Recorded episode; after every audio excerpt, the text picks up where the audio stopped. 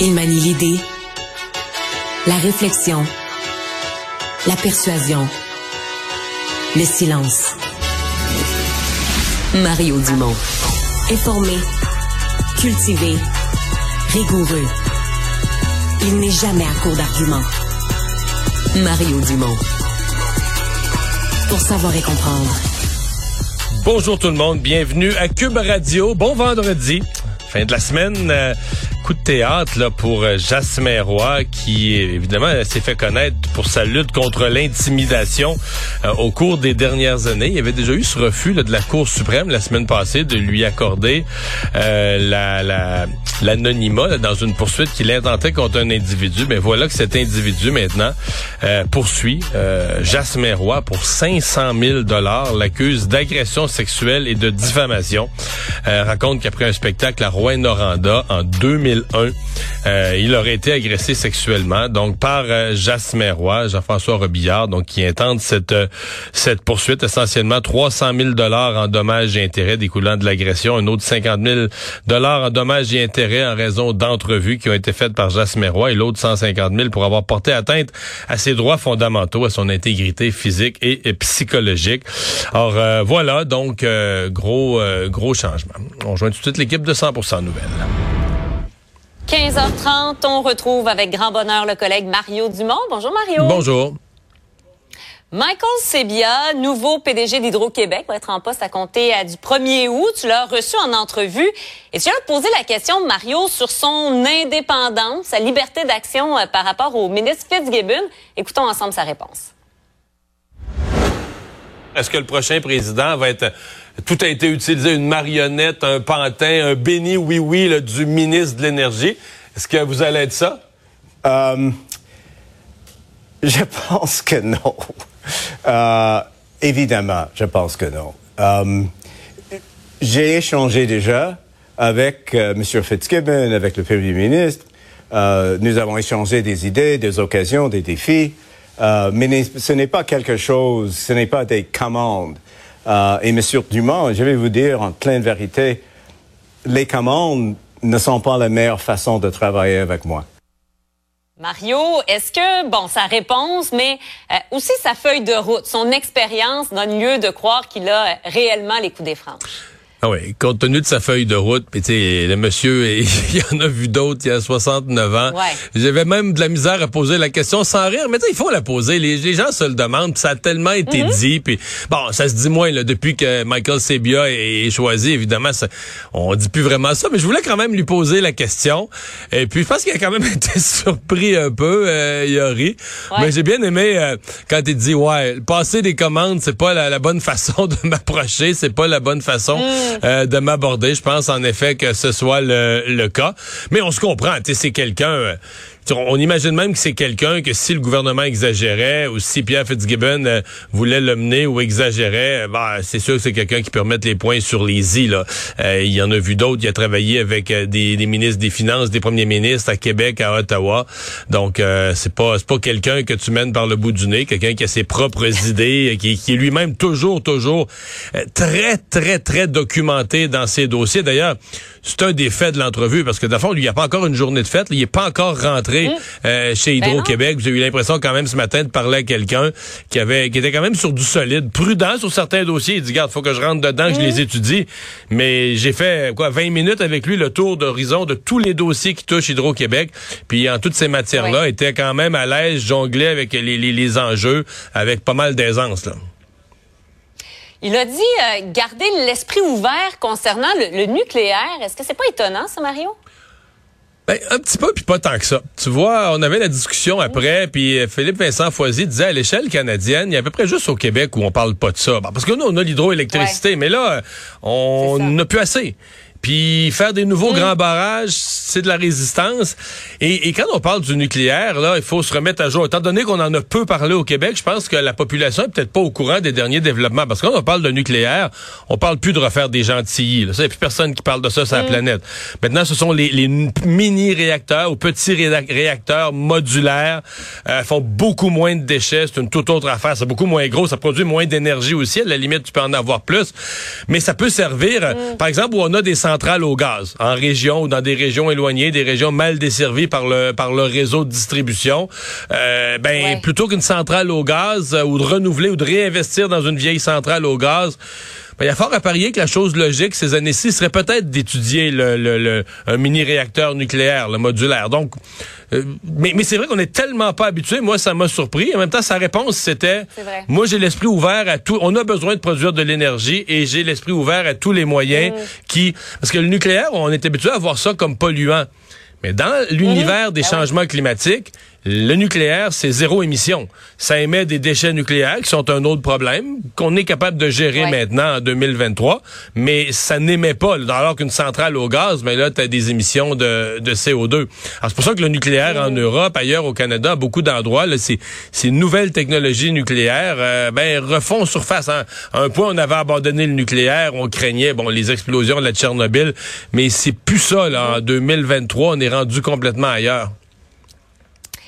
Parlons des feux de forêt. Bon, plusieurs secteurs touchés. Euh, on en parle euh, depuis déjà quelques jours. On rapatrie nos pompiers. Euh, on doit les disperser là un peu partout. on doit s'inquiéter de, ça pour maintenant et, pour l'avenir, tu penses, et, et tout ça combiné avec la fragilité de notre réseau électrique également. Ouais, mais on sait jamais de quoi l'avenir est fait, mais c'est sûr que cette année, ça frappe. Ça arrive tôt, euh, printemps plutôt sec, ça arrive tôt. Euh, à cette île, l'augmentation de la superficie euh, qui brûle, c'est vraiment très rapide. On est passé quelques kilomètres à des centaines là, en, quelques jours à peine. Et bon, proche des zones habitées, c'est certain qu'on on craint toujours pour les, les quartiers, les résidences. Donc, ouais, oui, c'est un vrai problème. D'ailleurs, ce matin, la ministre des, des Forêts m'avouait que le gouvernement du Québec a demandé de l'aide, en plus de rapatrier ses propres pompiers. On a demandé de l'aide à des pompiers, euh, des pompiers forestiers, des pompiers qui combattent ce genre d'incendie-là, euh, du Mexique, des États-Unis, du Portugal. Donc on a vraiment euh, déjà ceux de Terre-Neuve sont sont en route ou sont déjà sur place pour venir aider.